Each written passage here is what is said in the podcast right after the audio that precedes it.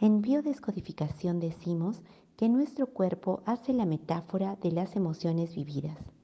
Estas emociones pueden ser emociones nuevas o pueden ser emociones muy, muy antiguas. Si nosotros comprendemos que mente, cuerpo y espíritu forman una sola unidad, vamos a poder comprender cómo es que todo aquello que pase dentro de nosotros se va a exteriorizar de una u otra forma en nuestro cuerpo y se va a exteriorizar como enfermedades. Podemos decir también que las emociones vividas pueden ser vividas desde el momento de nuestra concepción y puede ser que se estén reflejando tal vez cuando nosotros ya somos personas adultas.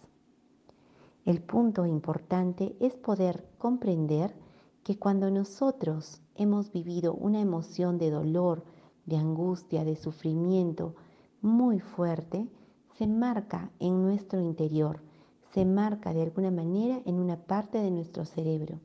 Y esto va a salir cada vez que nosotros tengamos la sensación de vivir alguna emoción similar. Esto hace que, por ejemplo, una desvalorización en nuestra niñez pueda repetirse una y otra vez constantemente en nuestra vida y finalmente pueda desencadenar en un síntoma. El síntoma de una desvalorización puede ser muy variable. Por ejemplo, se dice que usualmente se refleja en nuestro sistema eh, osteomúsculo articular. ¿Y qué quiere decir esto? Que puede ser reflejado en los huesos, en los músculos o en las articulaciones. Por ejemplo, si nosotros nos sentimos inútiles en algún momento por alguna cosa que no podemos hacer, esto se puede ver reflejado si es a nivel de hacer, podría verse reflejado en nuestros tendones, por ejemplo en nuestras manos, haciendo tal vez un síntoma de inflamación. Puede ser también que si sentimos una desvalorización muy, muy, muy profunda, puede ser que nuestros huesos sean los que se vean afectados y se ven afectados incluso con una osteoporosis. En el caso, por ejemplo, de la separación de una persona que nosotros queremos, podríamos tener una sensación de escosor en la piel que nos haga sentir la necesidad de tocarnos la piel, de rascarnos, sin embargo, no es una sensación dolorosa o desagradable.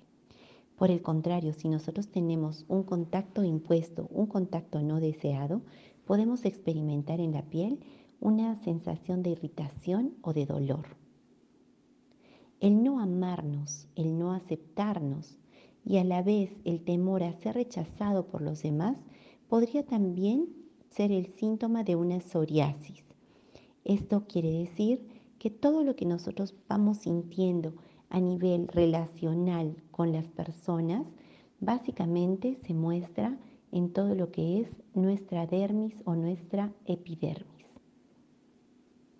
Cuando nosotros hablamos de sentimientos como por ejemplo el no poder permitirme a mí mismo expresar mis emociones, el no permitirme llorar, el no permitirme llorar delante de los demás para que no me vean sufrir podría desencadenar un síndrome de Sjögren.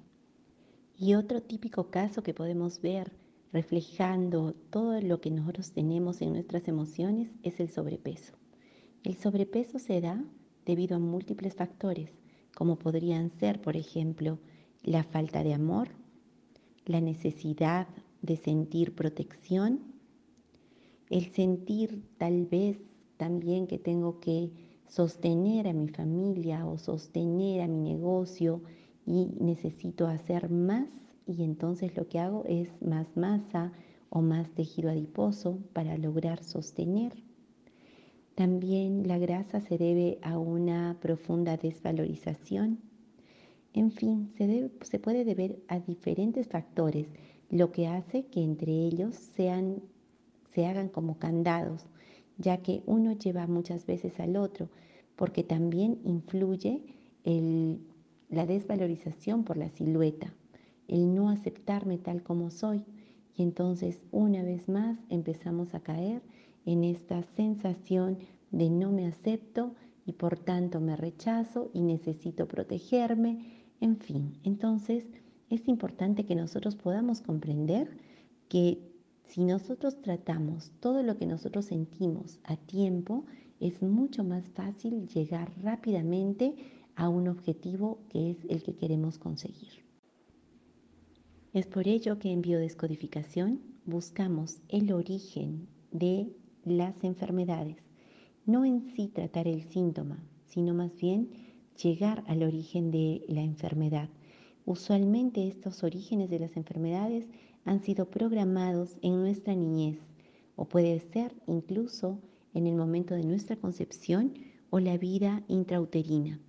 Es por ello que nosotros cuando tratamos a una persona por medio de biodescodificación, empezamos buscando el desencadenante, que es lo más próximo, y vamos agarrándole el hilito de la madeja hasta llegar al punto inicial, al punto del programante en nuestra mente y que hace que se desencadene una y otra vez posiblemente el síntoma.